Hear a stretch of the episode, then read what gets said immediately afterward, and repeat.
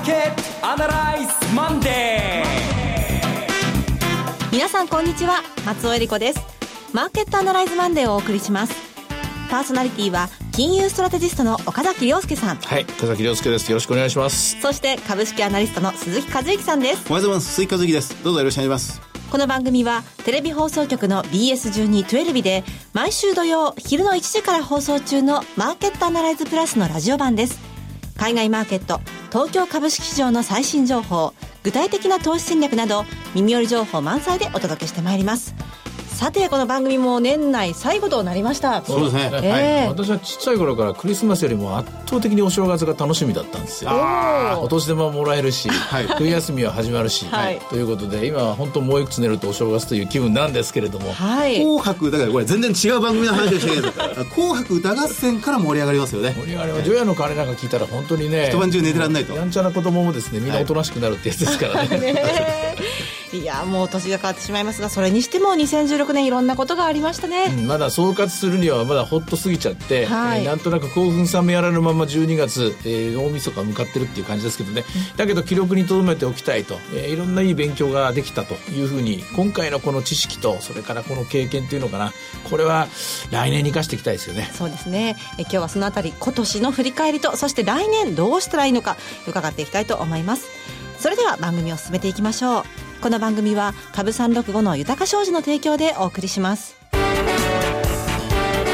今週のストラテジーこのコーナーでは今週の展望についてお話しいただきます。ここで問題です。はい。当備の一新っていう言葉、松尾さん知ってますか？えー、去年のね、この時期に勉強しました。はい。はい、じゃあ、杉さん質問です。当備の一新っていう、あるのかないのか？当備の一新は、あ、あります。あります。じゃあ、その確率は？確率は、8割以上。ああ、麻生さんは何割ぐらい？私はね、こんな言葉が生まれるくらいですから。8割くらい。あ、いい線ですね、お二人とも。そうなんですよ。えっとね、データで見るとね、84年からのデータだから32年分かな。はい、それでいくとですね、32回戦って24回勝ってるから75%ぐらい。ですから、これは最後の5営業日っていうのは、はいえー、通常の護衛病日っていう日っていうとですね、1週間分ですけども、1週間の頃ずっと平均的なプラスマイナスの上昇、あの、下落ってあるじゃないですか。それが大体、ほぼチャラなんですよ、日本株っていうのは0.01なんですけども、はい、それに対して、年末の最後の5営業日分っていうのは平均すると0.8ぐらいありますから、それも分散が狭くてですね、で、勝率も高いですから、当味の微信はある、一心はあると言っていいと思います。5営業日と言いますと、もう今日から金曜日までですね。そうです。大納会まで。ええはいだからといってですね、あの、目をつむって買いなさいっていうわけじゃないです。はい。当備の指針の後には年始相場があります。はい。はい。さあ、年始相場は強いか弱いか、鈴木さん。あの、よ、弱いところからスタートする 記憶の方がいっぱいあります。松尾さんも覚えてらっしゃいますか、ね、いや、もう去年のだだ下がりがですね、あまりに印象に強すぎて。今年ですか？あ、今年ですね。はい。そうですね。今年も去年もその前もですもんね。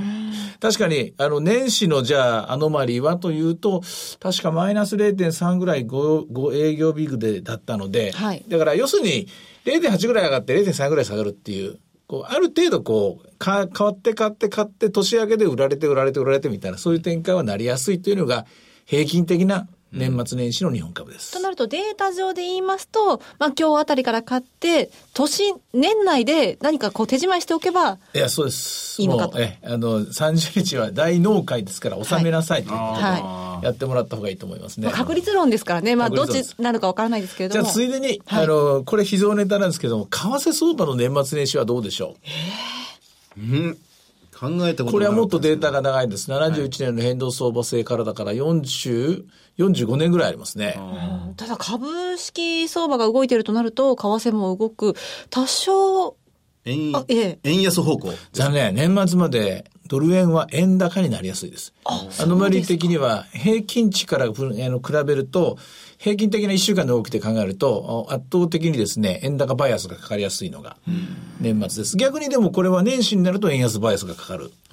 ということで、やっぱり、ね、えー、リバーサルがかかりやすい。年末年始というのはそれなりにみんな、まあ、心するところあったりとか、えー、それこそ昔じゃないですけどね、えー、貸した金は返すよみたいなですね。はい、そういうのがあるんでしょうね。お金のやり取りが行ったり来たりするんでしょう。でそれがあるのので、えー、株については来年のまあ、宝くじじゃないですけども、おおみくじみたいに買っていこうってみたいな話もあるだろうけども、えー、為替について言うとやっぱり資金の出して取り手、えー、それからあ借りて、えー、貸しての関係もあって年末は円高になりやすいと、こういうところがあります。癖みたいなもんですから、誰でも調べればわかると思うんですけども、ちょっと覚えておいた方がいい豆知識ですね。なるほど。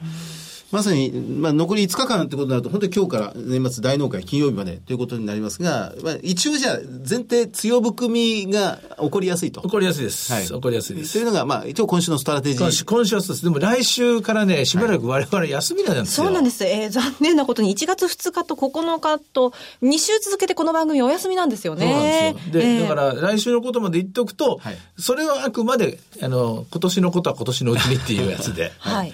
来年のことは来年また考えようということで、ここから先は来年のこと考えましょう来年のこと。はい。あの、番組でお伝えできるまでの、あの、2週間分、ちょっと、年始もどうしたらいいのか伺いたいんですけれども。そうですね。まず、まあ、あの、ほっといても、また経済統計はどんどんどんどん出てきますから、はい、これをやっぱり一個一個見ていくしかないと思いますね。で、ここで何か出たからといって、すぐに金融政策が動くわけじゃないし、もう財政政策についてはもう、耳にタコができるぐらいトランプ政策っていうのを聞きましたから、はい、期待はまあ織り込まれてますから、ですから、その辺のところと現実の整合性ですね、ここを見比べるというところだと思います。トランプさんは GDP3.5 とおっしゃってると。うんしかし、FRB は2.1ぐらいだろうと言ってる。その差1.4%。これがどっちの方向に行ってんのかみたいなところでしょうね。今、おそらくマーケットの期待値は2.5とか2.6ぐらいだと思うんですけどね。まあ、それが出てくる数字を見ながら、え今日もなんか誰かが言って、先先週から賃金インフレもうちょっと上がっていくんじゃないかとか言ってますからね。雇用統計は最初からそういう意味では、マーケットみんな集まってきて、これで金利が長期金利が上がってくると、ドルは強くなりやすいでしょうから、そうすると、年始もドル高で日本株が上がりやすくなるかな。最初のテストはこの1月の6日のところでしょうね。うん、ただその後1月の20日金曜日が例の就任式ですからね。はい。もうここからは現実路線ですね。で、閣僚人事がそれぞれ議会で審査されてイエスの意地悪な質問されて、えー、切れずにちゃんと答えられるのかと。えー、あの、軍人さんと資産家ですからね。あの、資産家なんていうのはですね、もう嫌なことがあったらお前はクビだっていうのが済むわけだし、で、軍人さんはね、あの、あの、あの、それこそ、あの、もう乱暴なことでもいっぱい平気で言っちゃうんでしょうからね、そういうドジをしてがせないことを祈りますけどね。あの、経済統計といえば、年が明ければアメリカはすぐ第1週の金曜日に雇用統計。そうですね、6日ですね。が出てきますもんね。はいで、まあその前に、まあいつもの通りですが、1月の、このアメリカも3日から仕事始めということになるんですよね。はい、えー、1月2日から通常取引始まるんですが、振り替え休日が1日入るので、アメリカも。だから3日からの取引で、えー、早速 ISM の製造業景況感そうです。ついでにアメリカの株の話をしておくと、はい、アメリカの株っていうのはクリスマス明けからもう実質的に2017年相場が始まると思った方がいいと思います。じゃあ今日からもう始まってえー、今日から、今日はお休みです。あそうですね。振り替えで、ですから、はい明日から始まるとして、そこからのまた、こう営業日ぐらいのとこでしょうね。おそらくラップを刻むとしたら、ここでね、えー、ちょっとしたのまにですけども、大きく下がってるとやっぱりその後1ヶ月ぐらいダメです。で、強いと、まあそこそこ強いが横ばいでも、まあ、しっかりするんですけどね。あの、例外的にあのよく起きるのが、このに、えー、クリスマス明け後に、えー、カクッと起こっちゃうと、ちょっとやっぱり数ヶ月はダメかなっていうのはあるまりありますね。じゃ今週注目ということですね。今週注目ですね。なるほど。あの、今年、2016年という年を考えるときに、このブレグジット、うんと、その、まあ、アメリカのトランプ大統領誕生、まあ、ここれで全体2016年をまとめられがちになってしまうんですが、仮にですよ、仮にこの二つがなかったとして、これを度外視した場合に、えー、今年2016年の他に重大なニュース、出来事、あるいはマーケットの変化というものがあったら、こここを注目しておいた方がいいんじゃないかなというふうに思うんですけど。1、2、3で話すと、原油が大底を打って、はい、長期金利が大底を打って、はい円高がピークを打ったっていう、この1、2、3の順番が出てきましたね。で、もう一つ言うと、あの、ちょっとまた宣伝になっちゃうんですけど、今ね、大急ぎでまた電子書籍書いてるんですけども、はい、もう読あのよあの読まなくていいから結論言っておくと、はい、このさっき言った1、2、3ですね、原油が底を打って、長期金利がボトムを打って、円高がピークを打ったということで、やっとこれでリーマンショック終わったんだと思います。なるほど。うん、ずっとリーマンショックを引きずって引きずって引きずって、どうやってこの金融危機というショック、あの、あれを、あのトラウマをどうやって払拭しようかと、みんな8年間苦しんだんですが、こうやってマーケットがボトムを打ってくれたことと、そして民衆が違う、えー、リーダーを選ぶというか違う路線を選んだというので、ようやくあのトラウマを忘れて別のトラウマができたと。うんってことは、あの、そのリーマンショックがこれで終わったということは、要は FRB や日銀に代表される各国の中央銀行によってマーケットをある程度保っておこうとか、あるいは誘導しようという動きもこれからは、まあ終わったというか。その通り。もう中央銀行が制御できない。世界に入ってきた。だってトランプさんが何ようが、あの、中央銀行制御できないでしょ？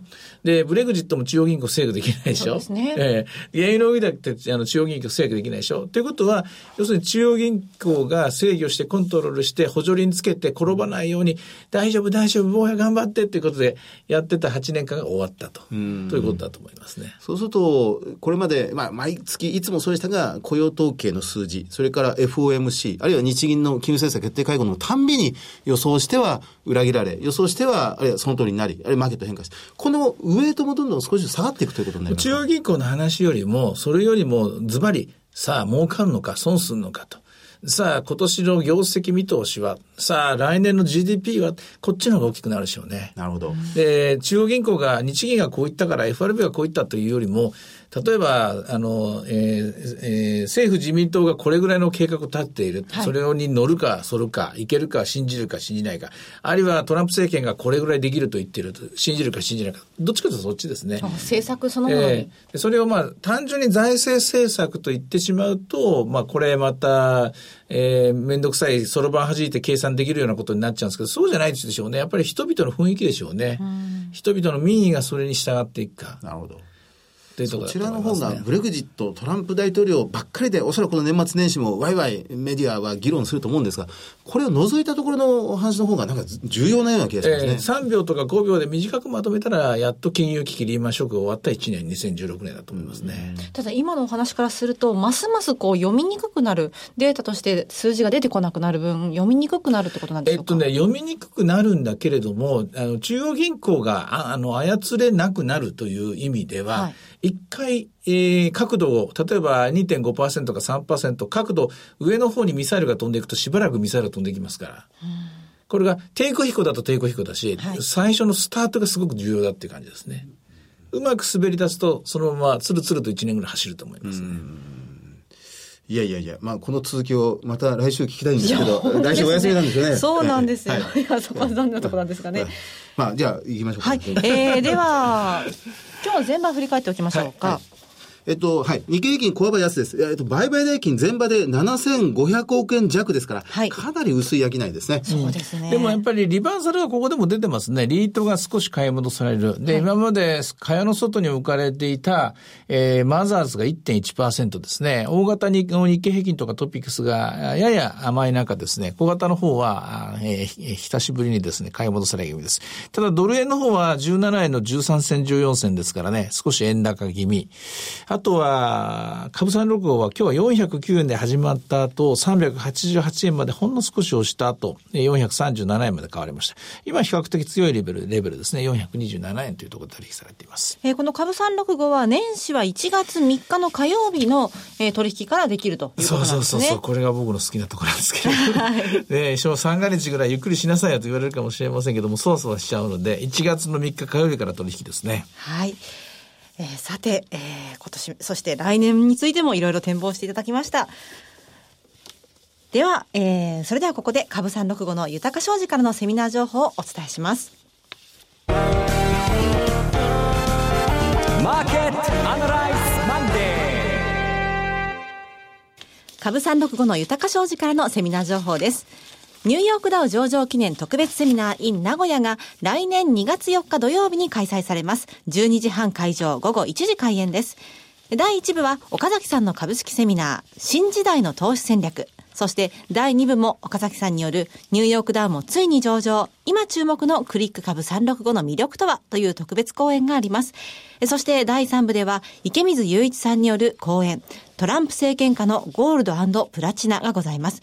岡崎さん、この内容どうなりそうでしょうか？もうさっき言っちゃいましたけどね、出だしはこんな感じで言おうかなと思うんですよ。はい、やっと新しい時代って言いますか、リーマンショック、ポストリーマンショックっていうのがやっと終わってくれた2016年。では17年は何かっていうと、えー、今までみたいにちょっとした細工でテレンテクラで動く相場ではないと思うので、ですので、ちょっとまあ、根性の入れた戦略といいますかね、はい、間違ったらいけないんだけれども、ぐっと腹に力を入れてですね、戦わなきゃいけないのが2017年じゃないかと思うので、はい、えー、ここまでにししておきましょう。そこの詳しくはセミナーでということですね。詳しくはセセミナーで、えー、来てくださいということですね。はい、会場は名古屋駅が最寄り駅です。名古屋ダイヤビル3号館、TKP ガーデンシティプレミアム、名駅桜通り口ホール 3E です。ご応募は、豊か商事名古屋支店、フリーコール0120-174-365、0120-174-365、受付時間は土日祝日を除く9時から午後7時です。株式とゴールドの両方のお話が聞けるセミナーです。ぜひご参加ください。そしてもう一つ、株365の豊か少女より、今度は鈴木さんと鎌田さんが登壇するセミナー情報です。ニューヨークダウ上場記念特別セミナー in 大阪。来年1月28日土曜日12時半会場午後1時開演です。こちらはマーケットアナライズでおなじみ、鈴木さん、鎌田さんによる講演、かますずトークです。また、遠蔵さんの為替セミナーもございます。さて、鈴木さん、こちらのセミナーどうでしょうか？はい、あの、鎌田さんとご一緒に、もう、賑やかに、しかし中身のギュッと詰まった、はい、えー、お話をもうお届けしたいと思います。はい。え JR 大阪駅、阪急梅田駅などが最寄り駅です。OX 梅田ビル、CB 北梅田研修センター5階ホールです。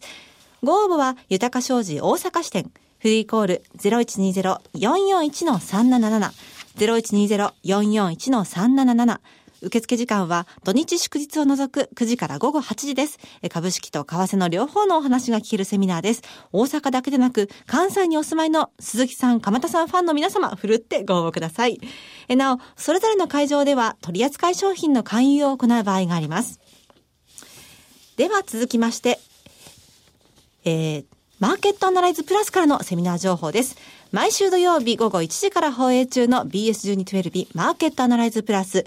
次回は東京でセミナーを開催いたします。うん、リアルマーケットアナライズ 2017in Japan。in Japan ということで2016年度を締めくくる番組最大のセミナーになります。まあ、前回は日比谷公会堂の改修前2000人の皆様にお越しいただいたというね。あそうそう、ボンジョビが来たんでしたね。ええー、もう1年経ちましたね。早 いですね。はい。えー、そして今回は岡崎さん、鈴木さん、どんなセミナーになりそうでしょうか？えっと、今回はボンジョビは来ません。だけど、なんかきっとまた面白いことがあるでしょう。えー、3月の11日、あ、東日本大震災の日なんですね、これね。えー、えー、場所は新宿ですよね。えー、結構大きなところだと聞いています。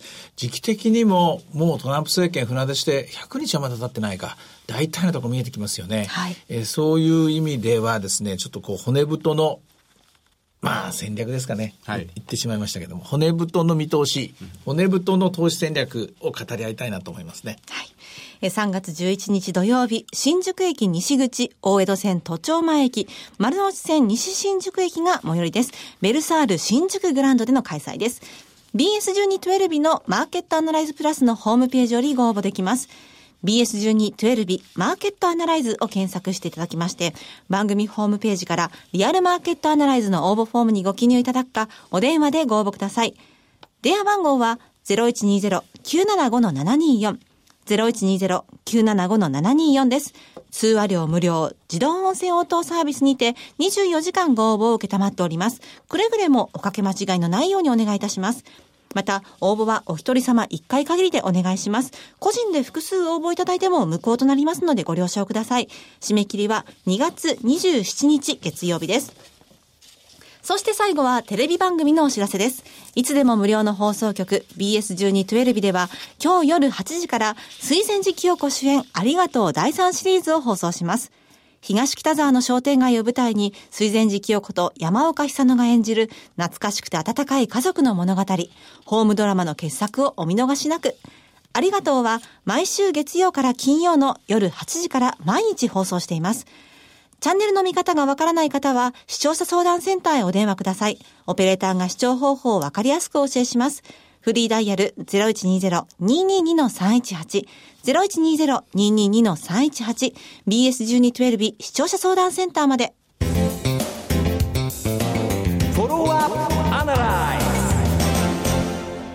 このコーナーでは先週放送の BS1212 マーケットアナライズプラスについて振り返ります。あの、年末恒例で、まあ、ブックレビューはい、皆さん本を持ち寄ってご紹介したんですが、これあの、くしくも、エマニュエル・トッド、岡崎さんと松尾さんと、それから矢島さんが、3人エマニュエル・トッド本をご紹介したという、そそういう方向性なんですね。まあ私の場合はね、完全に岡崎さんから勧められてだったので、ただ岡崎さんも矢島さんも勧められるっていうのがね。えっ、と、私の出した本が一番分厚かったですね。帝国以後。はい、一番分厚いのを出して、もうしょうもないことで 競い合ってますけどもね。はい、だけどやっぱり皆さん各、各用で、面白かった。僕はあの、私はあの、丸山さんの持ってきた本がすごく興味深かったですね。どっちですか？お祈りメール来た日本史で。それそれ。こっちですか、うん、そこですね。新卒採用とか就活で、うん、そう苦しんでる、まあ、現在の状況を描いてると。なんですけど、大体こういうものって、じゃあ誰が得して誰が儲けてんだっていうのが知りたいんですよね。うん、必ずこういう時代、こういう時っていうのは、その苦しんでる人の反対側には儲けてるやつがいますから。はいこいつは誰勝者と敗者がで勝者というか苦しんでる人たちの向こうで笑ってるやつがいるはずなんですよ。うん、それを単純に大企業だと思ったら間違いで、うん、そこの仲介をしてるやつ、システムを作ってる人間。で、メールでいいんだっていう、その、それを作ってる人間っていうのが北総エンデルはずなんですよ。うん、ここに何かしら風が当てないと、開けないと、この足キこう、負の連鎖みたいなもの、ループに陥りやすいっていう、これは治らないと思いますね。就活ということですか？日本の労働環境あの、労働環境というか、就、就職活動ビジネスっていうのを牛耳ってる。うん、そこに誰かがメスを入れなきゃいけないと思いましたね。いやそういう見方がありましたか。それからあの、岡崎さんも指摘されてましたが、あの、長浜俊弘さんが紹介された国民所得を80万円増やす経済政策はいはいはい、この80万円増やすという部分がとても興味深いですね。そうですね。あの、藤井先生ってあの、レジリエンスのね、そうですでしょ。はい、うん。だから、これもまあ、命題哲学し、あの、思想に近いと思うんですけどね、そもそも経済、あるいは経済政策何のためにあるんだって、やっぱり、あの、国全体のレジリエンスのためにあるんだっていう発想から、うんあの広げていくっていうのはありかもしれませんよね。まあ、公共投資老、老朽化インフラを全部立て直せっていう、まあ、最初の提言をした内閣府の参与の藤井さんからが書かれた本だ当たり前ですけどね、それはどんどん老朽化するんだから、はい、それをもっともっとこう、オートマティックに、えー、レジリエンスを持つっていうことですよね。はい。あの、実は私、ここに来る前本屋によって、そう、矢島さんが推薦されてた、米中もし戦わばっていう、ピーター・ナバロが書かれた。閣僚に入ったんです入りました、入りました。トランプ政権で。この時でも、矢島さん知ってなかったでしょ？まだでしょ発表されないですよね。そうそうそう。あの人すごいですね。それじゃすごいところに目つけてるなと思って。だからこう、ピーター・ナバロ、カリフォルニア大学教授が1500年以降の、その、新、まあ、その覇権国に挑む新興国のこのいきさつをずっと調べると、70%以上の確率で戦争になってると。で、その本買いに行ったんですが、ね、今日なかったんですけど、買えなかったんですが、ここのあたりがやっぱり、やっぱり米中でしょうか。さん、ぜひそれ読んで、はい、ブリーフィングしてください。あのコンパクトに、えー、レポート用紙1枚にまとめて、読み終わったら教えてください。はい、でもね、あの、でも、じゃあ逆に30%は政府だったってことですからね、そこは、ね、ああ、そう、ね、そういう見方もできますよね。ねいや、あの、まさかのね、矢島さんが、あの、読んだ方が閣僚に入るような、うん、まあ、あの、そういうヒントが盛りだくさんかもしれませんので、でね、えー、ぜひ皆さん、このお正月のお休みの時にご覧いただければと思います。えさて今年のマーケットアナライズマンデーそろそろお別れの時間となりました、はい、皆様どうぞ良いお年をお迎えください、はい、ここまでのお話は、えー、来年もよろしくお願いします。岡崎亮介と。よろしくお願いします。鈴木和之と。そしてよろしくお願いします。松尾恵理子でお送りしました。それでは今日はこの辺で失礼いたします。さようなら。この番組は株三六五の豊か商事の提供でお送りしました。